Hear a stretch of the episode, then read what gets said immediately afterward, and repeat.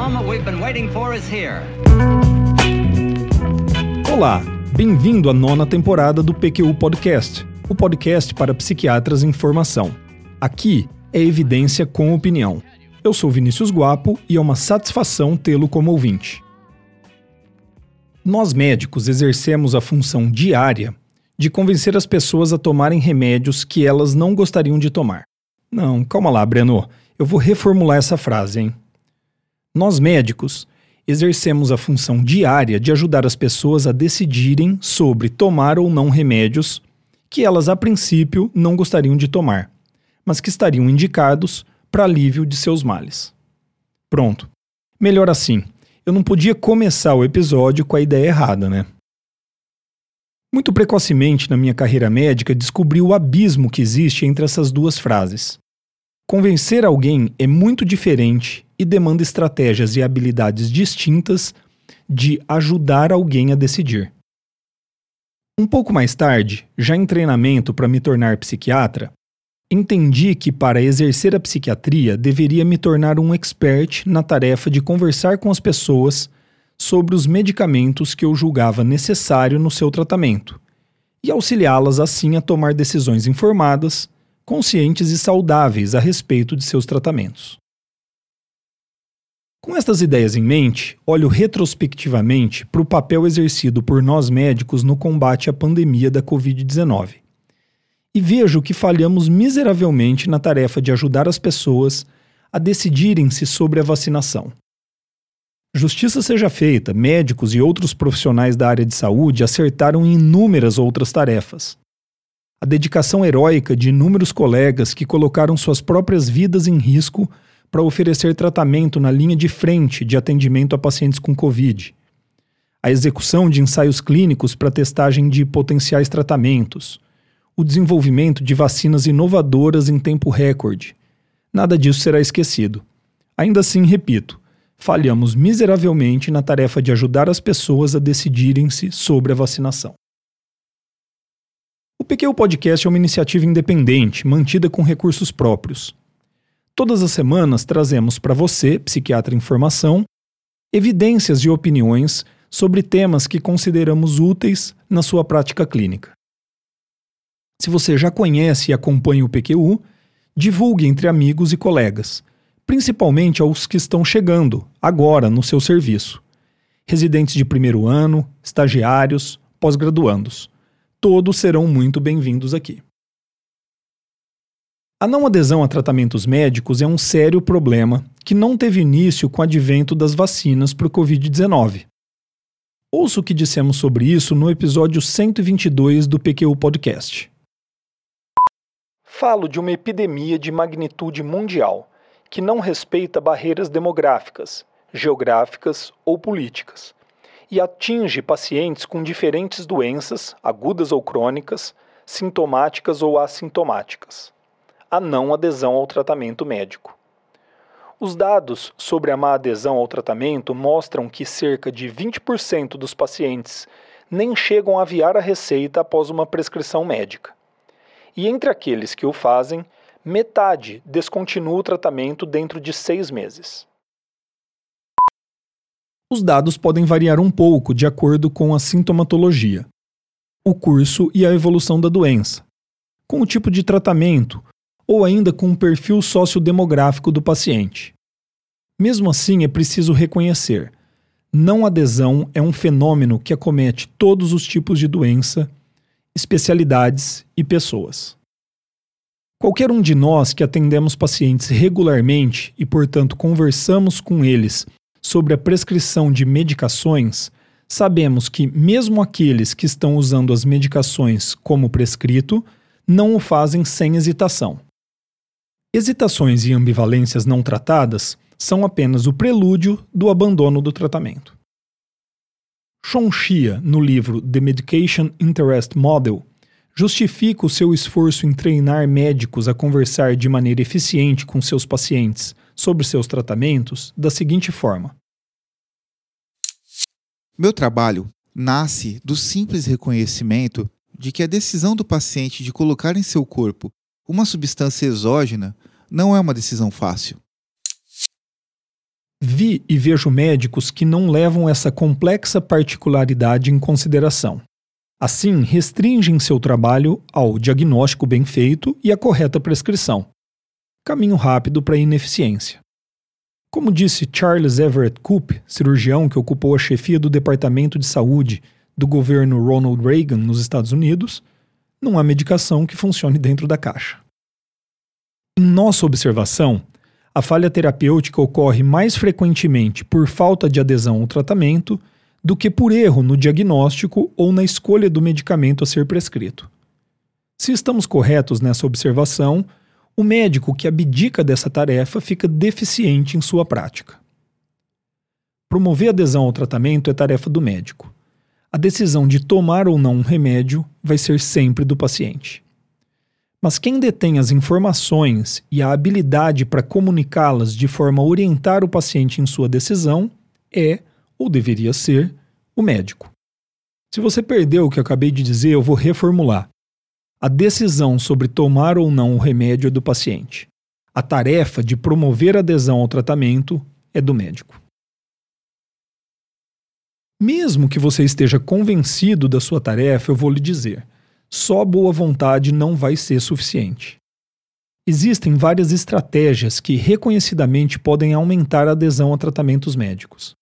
Facilitar a posologia, utilizar a medicação de depósito, aplicativos de celular que gerenciam a tomada da medicação, ligações telefônicas e visitas regulares do médico ou equipe de saúde, entre outras.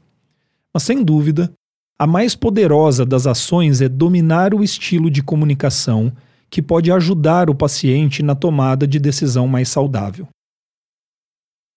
Duas estratégias destacam-se: a entrevista motivacional do Roanoke e Miller, que foi tema do episódio 12 do PQ Podcast, e a já citada Medication Interest Model, desenvolvida por Sean Shia. Eu vou apontar elementos dessas duas estratégias que eu considero essenciais na boa luta pela adesão ao tratamento. Mesmo correndo os riscos de resumir e simplificar, eu quero apresentar os elementos que pautam o clima que buscamos estabelecer ao conversar com nossos pacientes sobre seu medicamento. O primeiro elemento é a aceitação e respeito à autonomia do paciente. A aceitação do paciente de suas crenças é um pilar da entrevista motivacional. Mas atenção! Aceitar não significa necessariamente aprovar as escolhas ou ações do paciente, mas sim reconhecer sua legitimidade. Tais escolhas derivam de um determinado conjunto de valores, ideias, informações que leva o paciente a uma determinada resolução. Respeitar e conhecer esse conjunto é um caminho muito mais promissor do que o atacar. Nesse contexto, o respeito à autonomia do paciente torna-se essencial. Além do argumento moral para que a autonomia seja respeitada, existe ainda um de ordem prática. Dizer para alguém o que ele deve ou não fazer tem um efeito de evocar uma reação chamada oposição psicológica, em inglês, Psychological Reactance. Uma reação intensa e contrária à ordem recebida, que tem o principal objetivo de restabelecer a sensação de liberdade e autonomia. Por outro lado, o reconhecimento explícito e verdadeiro da liberdade de escolha do paciente diminui as defesas e facilita a mudança em direção a comportamentos mais saudáveis. Sigamos agora para a resolução da ambivalência e a necessidade de se evitar o reflexo de endireitamento, em inglês, rightening reflex. Ambivalência é querer e não querer alguma coisa, desejar mudar e não mudar um comportamento, tomar e não tomar uma decisão, tudo ao mesmo tempo. Todos nós sabemos que essa é uma experiência natural e muito comum ao ser humano e é assim que deve ser encarada quando ocorre em nossos pacientes. Ela pode ser notada e codificada em nossos pacientes pela presença simultânea no discurso daquilo que Miller e Ronick nomearam fala para mudança e fala para manutenção. Eu preciso fazer alguma coisa para perder peso, doutor. Aqui fala para mudança. Mas já tentei de tudo não dá certo. Fala para manutenção. É curioso como a ambivalência, apesar de desconfortável para o paciente, parece ser dotada de um mecanismo de autorregulação que pretende manter o equilíbrio desconfortável da dúvida. Uma balança viciada, que se autorregula para manter o equilíbrio a cada novo peso adicionado a um de seus lados. Já o reflexo de endireitamento é o nome dado ao desejo de consertar aquilo que parece estar errado na vida das pessoas e colocá-las prontamente em ordem. Mas, ora, geralmente é justamente o desejo de prevenir e aliviar sofrimentos, de fazer a diferença de maneira positiva na vida dos outros, e, em última instância, contribuir para uma sociedade melhor, força motriz do reflexo de endireitamento, é também aquilo que motiva as pessoas a tornarem-se médicos. O que, que poderia dar de errado nisso, então? Eu vou lhe dizer: o método. Os objetivos são louváveis, mas com frequência andam junto com um estilo de comunicação exageradamente diretivo e paternalista, que com frequência se mostra ineficiente e até mesmo contraproducente. Agora, imagine o encontro do paciente ambivalente com um médico com um reflexo de endireitamento fora do controle. Doutor, eu quero melhorar da depressão, mas tomar remédios? Será que isso é mesmo necessário? Sim, o remédio vai te ajudar. É seguro. Muitos estudos comprovam a segurança, com poucos efeitos colaterais. Eu mesmo prescrevo esses remédios para vários pacientes ao dia. Tenho muita experiência e lhe garanto, tudo vai correr bem. Sim, doutor, eu não duvido de você. Mas e se eu tentar melhorar sem o remédio? Mas e se eu tiver algum efeito colateral? O paciente ele já conhece os argumentos a favor do uso da medicação utilizados aqui pelo médico. Já os ouviu de outras pessoas ou simplesmente de sua consciência. O reflexo de endireitamento do médico, ao invés de se somar aos argumentos existentes dentro do paciente a favor do uso da medicação, apenas faz com que os argumentos contra o uso da medicação ganhem força. Mas e se? É um erro pensar que este debate vai ajudar o paciente a ouvir os argumentos racionais do médico e mudar de ideia. A natureza humana é a seguinte: quanto mais eu defendo ostensivamente uma ideia, no caso não tomar remédios, mais distante eu fico da mudança, e mais eu me comprometo com os argumentos que estou falando, o ditado já diz: o ouvido mais próximo da minha boca é o meu mesmo. O último conceito que quero apresentar é a tríade da escolha, Choice Triad. Nas palavras do seu criador, Sean Shia, trata-se da estrutura conceitual do Medication Interest Model e tem como objetivo oferecer uma maneira confiável, lógica e simplificada de entender as complexas motivações que norteiam a escolha de um paciente na hora de aceitar ou não usar uma medicação. O primeiro elemento da tríade é a percepção por parte do paciente de que algo está errado consigo, ou que corre algum risco que precisa ser sanado. O segundo elemento é a crença de que existe uma medicação que possa trazer alívio para o problema ou sanar o risco em questão.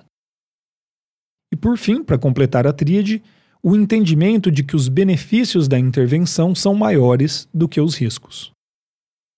Esse é o momento que você pensa: é óbvio, Vinícius. Sim, é óbvio. Acabamos de descobrir que a não adesão é um comportamento óbvio, racional, embasado nas crenças do paciente sobre seu problema, seu prognóstico e os riscos e benefícios potenciais de um dado tratamento. Ninguém vai aceitar tomar um remédio para um problema que ele não acredita ter, ou para diminuir um risco que não acha estar correndo. Ninguém vai tomar um remédio que não acredite ser eficaz e que os benefícios potencialmente suplantem os riscos.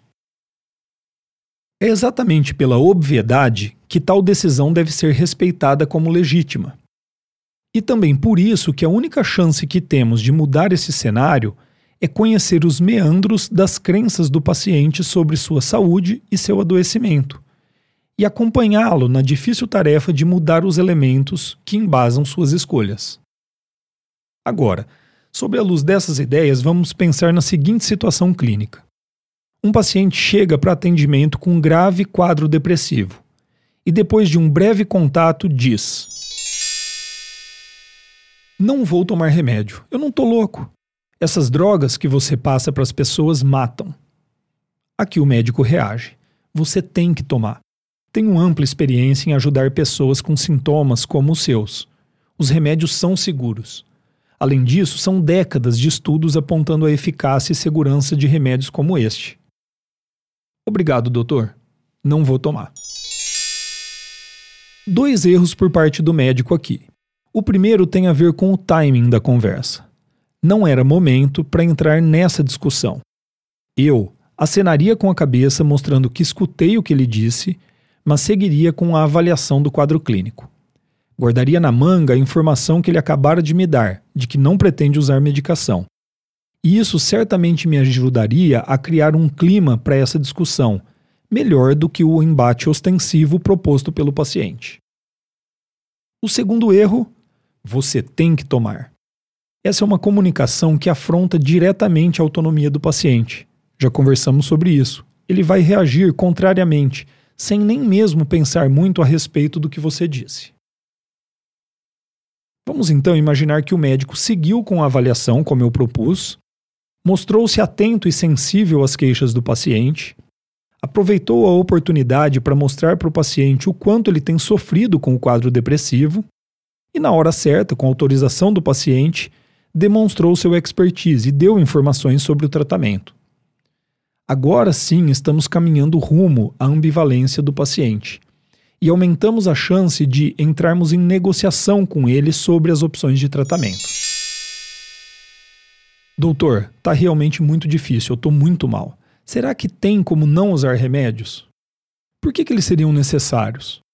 Acho que se eu me esforçar, ir para academia, acordar cedo, eu posso melhorar. É claro que este é apenas um recorte muito simples de interações que costumam ser complexas, mas acredito que você entendeu o recado. Agora, voltemos ao que disse antes. Sendo nós os especialistas em adesão a tratamento, falhamos em ajudar as pessoas a tomarem decisões mais saudáveis a respeito da vacinação para a Covid-19. À luz do que apresentei, não foi uma boa ideia dizer às pessoas que elas seriam obrigadas a tomar a vacina, que caso não tomassem, teriam acesso limitado a mercados, restaurantes, cinemas e até seus locais de trabalho. Eu não pretendo entrar na discussão moral e política de uma ação como esta. Quero apenas mostrar o quanto isso é tecnicamente equivocado se o nosso interesse for realmente ajudar o maior número de pessoas a se vacinarem. Foi também um erro quando decidimos que os hesitantes e ambivalentes seriam taxados de antivacinas e negacionistas. No início de 2021, quando a vacinação começou e a hesitação e ambivalência apareceu, recebi de um colega médico um meme ridicularizando algum argumento, provavelmente equivocado mesmo, sobre a vacinação, acompanhado de uma mensagem dele, para convencer os antivaxers. Sério mesmo? Ridicularizar e taxar de antivaxer é mesmo o melhor que podemos fazer? Eu sei que do outro lado havia informações erradas sobre as vacinas. Assim como com nossos pacientes, no consultório, lidamos com estigma e preconceito sobre diagnósticos e tratamentos. Não, ninguém vai virar jacaré por causa da vacina, mas reagir com ameaça à autonomia e desconsideração pela ambivalência dos pacientes não vai ajudar em nada também. Antes de terminar, eu queria mostrar que, mesmo antes da pandemia pela Covid-19, já havia pesquisadores investigando estratégias para aumentar o interesse das pessoas em vacinarem-se e vacinarem seus filhos. Em 2020, o professor de pediatria Arnaud Gonnier publicou o um artigo de revisão intitulado Entrevista Motivacional Uma poderosa ferramenta para lidar com hesitação à vacinação, em que descreve estratégias muito parecidas com as que descrevi para você no episódio de hoje do PQ Podcast. E ele conta sua experiência de sucesso em transformar o que era um estudo piloto de aplicação de entrevista motivacional em maternidades em uma intervenção de saúde pública em toda a província de Quebec, no Canadá. alcançando um aumento de 11% na intenção de vacinar e diminuição de 30% em avaliações de hesitação com vacinas. Assim terminamos o primeiro episódio da nona temporada do PQ Podcast. O tema da motivação do paciente em tratar-se já é recorrente por aqui.